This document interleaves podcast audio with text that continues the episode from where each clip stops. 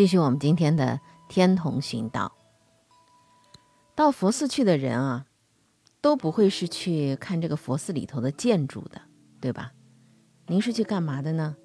朝拜佛陀和菩萨。除非你是专门去考察建筑的那些专家和爱好者，但是大多数人都不是如此。所以，当我们进入佛寺之后，我们看到的都是一个个佛菩萨的这个塑像。那么到了这个天童寺，最核心的地方就是大殿里头的佛像。佛寺里头为什么要树立佛像？因为这些佛像可能是呃信众的老师和楷模。佛教从来不认为佛陀是世界的创造者和主宰，但作为普通人来讲，见佛形象生恭敬心，供奉佛。其实也是在供奉自己的内心，在提示和坚定自己一种信念。所以在一切的供奉当中，一杯净茶这是最基本的，因为它提示人们心静如水。在《金刚经》里头说：“佛无我相，无人相，无众生相，无寿者相。”为了证明这个说法，佛曾经让割力王割截了自己的身体。所以佛说离一切诸相，则名诸佛。这可能一下子您还未必能够明白这个意思啊。嗯，金色，就我们到大殿里会看到这个满殿金身的前面，你是不是会迷失自己的本心呢？应该不会，因为佛教，你对它有了一个这个基本的认识之后，它就不会是迷信。所谓的满殿金身，只是应《法华经》当中所说，诸佛身金色，百福相庄严。金色是佛的化身本色，金色它还隐含着一个意思，就是金刚的意思。金刚是什么？世界上最坚固、无坚不摧，代表佛所说的法永久如此。金刚坚固，可以摧毁一切，象征的是它可以降服一切邪法歪道。那么现在我们带着这样的一种实相非相的认识，就走进天童禅寺的山门了。山门，这是佛寺里的第一道大门。以前的山门呢，又叫三门，一二三的三，因为当时确实是有三道门的。叫三解脱门，也就是空门、无相门和无座门。那么之后呢？寺院为了避法难，大多是造在山林当中，称山号设山门。天童禅寺是佛教的大丛林，所以它的空间气度本身就不凡。它的山门实际上真的是有三道，就像俗家大院里头的头门、仪门和正门。它的第一道山门就是伏虎亭，入了庭就是进了寺了。然而进寺你还并没有看到什么，是什么呢？是深静回松，是一个自然，这好像是一个象征一样，就是就在你身边。第二道山门就是原来的天童禅寺的古山门，现在呢在那里留了一个纪念亭，上面写着“古山门”三个字。古山门前松静绵延，古山门内依旧是松静绵延。到了第三道山门，也就是一座露亭，叫做景倩亭，意思是风光无限。什么风光？你一到这个景倩亭之后啊，你看到的是满目修竹。竹子它是有节的，但它心是空的。它是江南地区的这样的一个植物，这又是一个象征。佛教修习的目的，最后要修一个什么呢？有节，空心。正像俗话所说的那样，处处有禅意，只是不识得。那么进了山门的第一个佛殿，就是天王殿。天童寺的天王殿是明朝的崇祯八年由密云禅师建造的。进入天王殿的正门，迎面端坐的不是天王，是笑口常开的弥勒菩萨，他是天王殿的本尊佛。人们经常喜欢用这样的一副对联来和这位可爱的弥勒菩萨联系起来啊。大度能容，容天下难容之事；开口常笑，笑天下可笑之人。这是人人都想做，但是真的很难做到的事情。有些地方呢，把这个弥勒菩萨称为是欢喜佛，因为它很亲切，它让人喜欢。其实这只是弥勒的一种化身。那么我们现在在天童和各个地方的汉传佛寺当中看到的弥勒菩萨像，这是根据五代后梁的时候奉化岳灵寺的布袋和尚的形象塑造的。在《高僧传》这本书当中啊，有这样的记载：说布袋和尚是明州奉化人，姓氏生卒年不详，又号长听子，常以丈和一布袋，见物则起，故人称布袋和尚。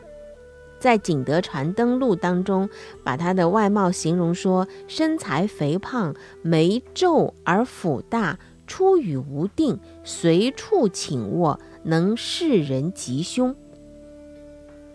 他在四明城里的时候，和居士蒋摩阿交往特别投机。那么，这位居士他的后裔是什么呢？蒋摩阿啊，他的后裔就是日后鼎鼎大名的西口蒋氏。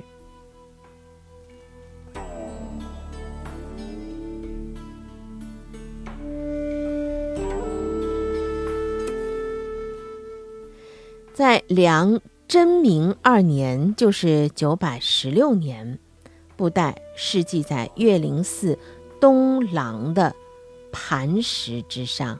就在一块石头上，哎，他就失失迹了。他留下了一记啊：“弥勒真弥勒，分身千百亿，时时是时人，时人自不识。”于是这个时候，人们才把他跟这个弥勒佛联系在一起，以为他就是弥勒的化身。那么到了宋朝的崇宁三年（一一零四年）。岳灵寺的住持运正在寺后建了一个阁，把布袋和尚的像啊塑了一个像放在这个阁里头。从此，天下佛寺的山门就开始供这个大肚弥勒像。布袋和尚笑容满面，心量广大，给人们一种皆大欢喜的感受。那么弥勒。呃，他这个是梵文啊，这个乐是姓，嗯，叫名呢是阿逸多，意思是什么呢？就是无能胜。他是和释迦牟尼同时代的圣人，生在印度的波罗那国的杰波利。释迦牟牟尼呢回忆说，弥勒发意先我之前四十二劫，我于其后乃发道意。这说。意思是，就是弥勒学佛啊，比释迦牟尼的资格呢要老得多。只是他喜欢到处郊游，爱吃穿，勇猛精进，不如释迦，所以让释迦牟尼后来居上了，弥勒反而成了他的弟子。弥勒出家之后呢，生活和修学都不和小乘的比丘为伍，而是和文殊、普贤、观世音、大势至等。大菩萨同事，所以在大乘法会上，弥勒都占有非常重要的席位。那么释迦牟尼在他的很多的弟子当中，对弥勒是慧眼另开，选择他作为接班人，预言他说是次当作佛。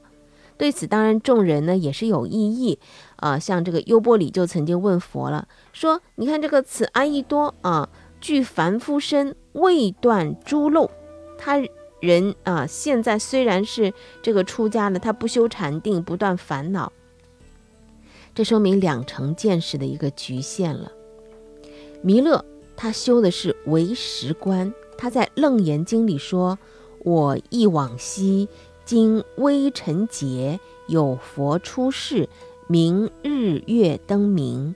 我从彼佛出家，时佛教。”我修习唯心实定，入三摩地，历劫以来，以此三昧誓恒沙佛，至燃灯佛出现于世，我乃得成无上妙缘实心三昧，乃至尽虚空如来国土，净慧无有，皆是我心变化所现，皆是我心变化所现。啊，就是如来国土啊，这话听上去着实会让人有点惊心动魄。他的唯识观不仅否定了这个呃娑婆世界外境的实有，更彻底把虚空世界所有都一笔勾销了，一切的燃尽因缘显现诸法的我心也都虚妄了，没有了。佛寺把弥勒菩萨放在入门的第一尊，这是不存一法的佛教根本教义的象征。天王殿的两边，啊是四大天王，那么这是佛教的护法神。佛教把世界分成依次上升的欲、色、无色这样的三界。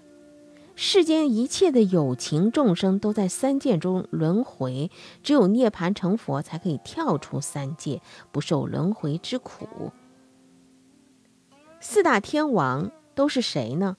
分别是东方的持国天王，呃，他呢是以黄金为地啊；南方的增长天王住在这个须弥山腰，以琉璃为地；西方的广目天王。住在须弥山的山腰的西边，以白银为地；北方是多闻天王，住在须弥山的山腰北边，以水晶为地。那人们常常又把这个四大天王叫做四大金刚，这可能也是一个误会。四大金刚指的是五台山的密摩岩神通广大泼法金刚。峨眉山的清凉洞法力无量的圣智金刚，还有须弥山的摩尔崖毗卢沙门大力金刚，昆仑山的金碧岭不坏尊王永驻金刚。另外还有个误会，可能是和中国的神话小说就《封神演义》里头给造成的。他说四大天王是迦梦关摩家四兄弟，当然这是小说家自己写的了。四大天王到底有什么样的寓意呢？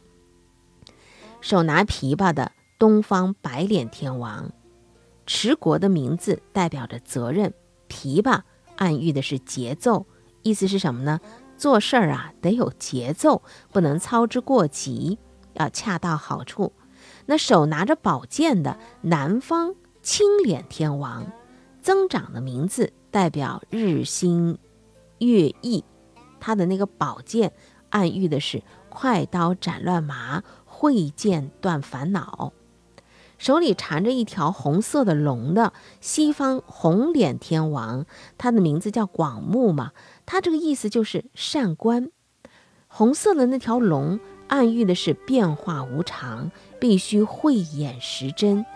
右手拿着宝伞，左手拿握着一个小神鼠的北方绿脸天王，这是古印度的财神。多闻的意思就是福德名闻四方。那这个伞暗喻着遮盖，在广学多闻的同时，要保护好自己的清净心。四大天王是二十诸天当中的菩萨，他们分别代表了同一护法主题当中的某一个侧重。那么天王殿中还有另外一个护法神，就是韦陀菩萨，或者也叫韦陀天王。我们在后头啊也会提到。您可能走了不少的寺庙，一走进去啊，点好香啊，看到菩萨像就迎头跪地，然后就这样拜，啪啪啪拜完，嘴里念念有词，这是我们经常在佛寺当中看到的。那您知道，您进了这个殿的第一道门，看到了弥勒佛。呃，他要告诉您什么？你要从中悟到什么？再看这个大殿当中的四大天王，您知道它是什么意思吗？现在好，我们通过一个简单的啊，比较通俗化的解释，告诉您走进这第一道门，第一座殿，这里头的佛像各有意思所在。我们进佛寺不是看建筑，我们去拜佛像，也不是仅仅拜那里的一个塑像。所有一切的因缘结果，最后都需要每个人向内求。当你无法确定外面的很多的不确定的一些因素影响的时候，向内安顿自己。好，这一期呢就到这儿，下期继续。